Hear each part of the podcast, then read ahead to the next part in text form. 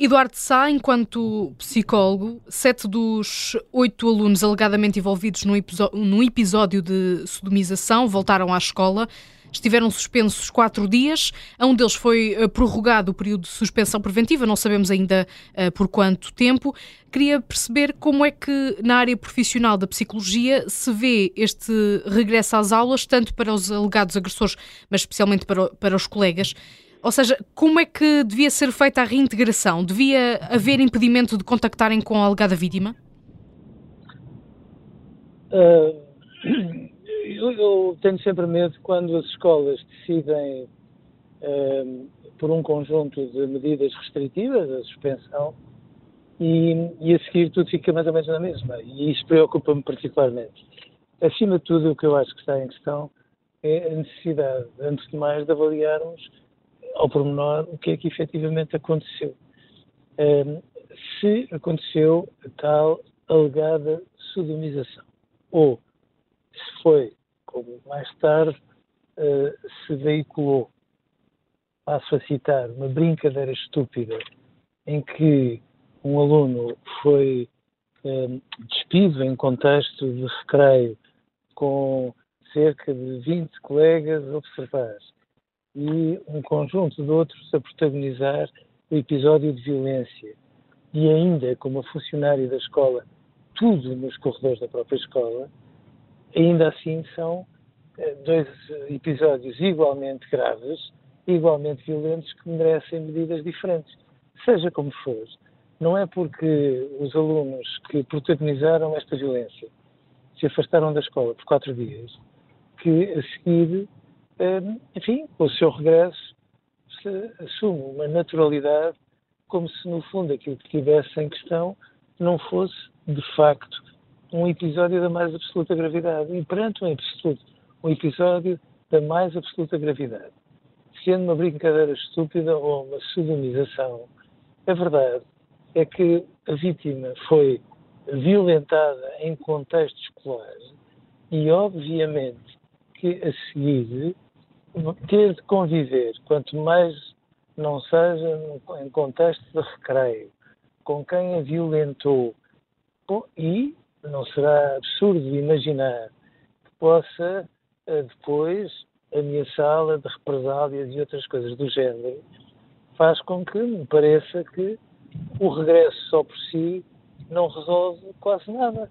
Evidentemente que se se deu como provado um episódio desta gravidade toda, bom, nestas circunstâncias, parece-me que seria de bom senso que quem violentou se afaste da vítima. E, portanto, a haver alguém que mude de escola, que obviamente que não sejam as vítimas, como infelizmente em muitas circunstâncias acaba por acontecer noutros contextos.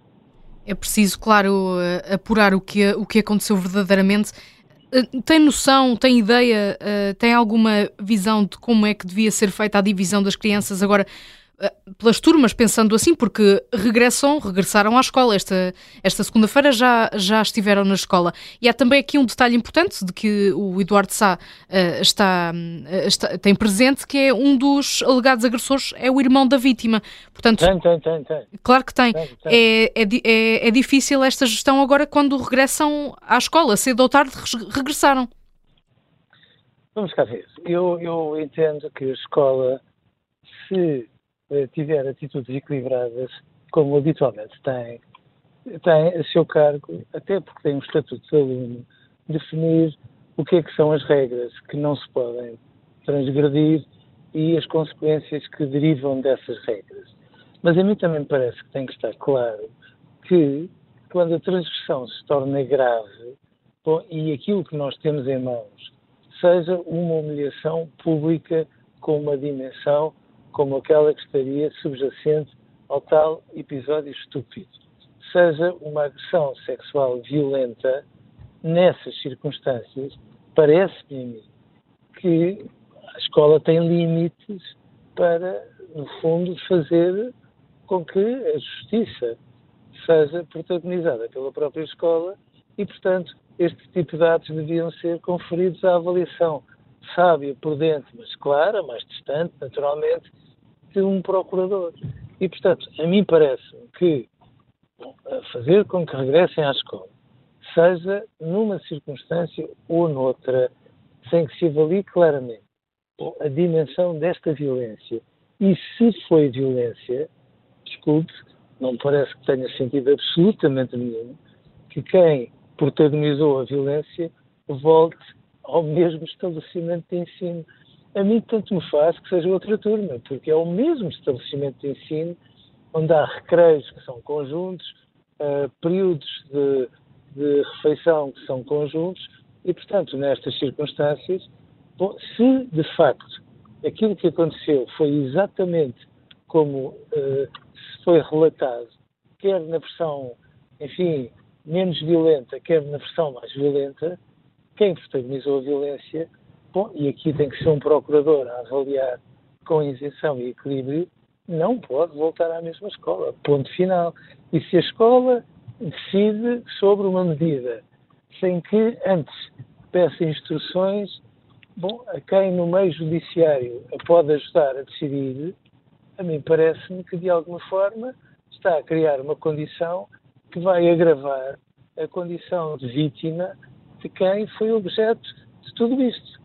Acresce que independentemente das perícias do Instituto Medicina Legal, que pelos vistos foram feitas uma semana depois, eu digo uma semana depois, acentuando, porque me parece quase absurdo, bom, há depois tudo o resto.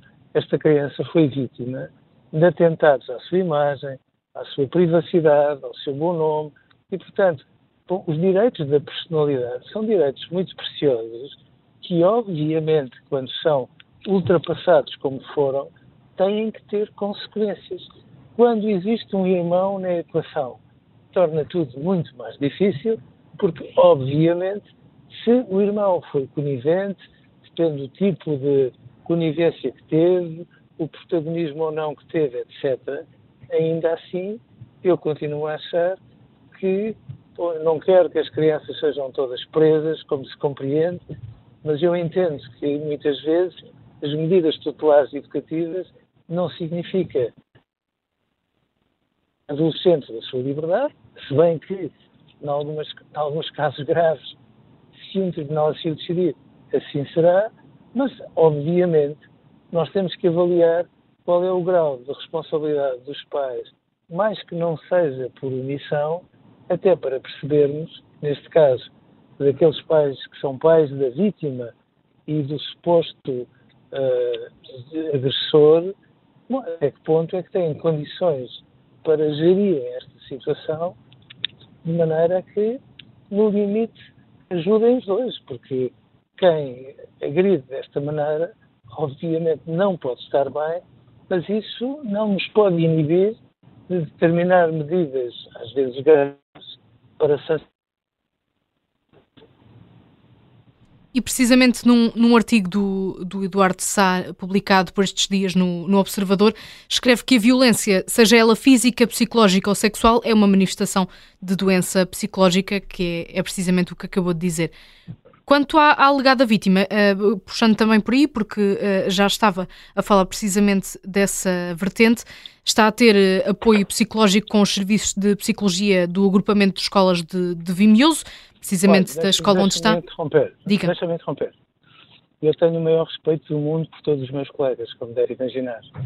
Mas, a partir do momento em que uma situação destas se deu num contexto da escola, dessa escola, parecer-me-ia de bom senso que o acompanhamento psicológico da vítima não fosse protagonizado pelos psicólogos da própria escola. Era precisamente essa a pergunta. Na sua opinião profissional, eh, está a ser seguido um protocolo correto? É normal ter apoio na mesma escola onde foi alegadamente vítima não, de um abuso? Não, não, não, me parece que faça todo sentido por variedíssimas razões. Em primeiro lugar, porque, enfim, nem todos os psicólogos que se centram ou que centram a sua atividade no contexto da escola têm competências clínicas e mais competências clínicas perante situações tão delicadas como esta para uh, conseguirem ajudar clinicamente, volto a sublinhar, de forma eficaz.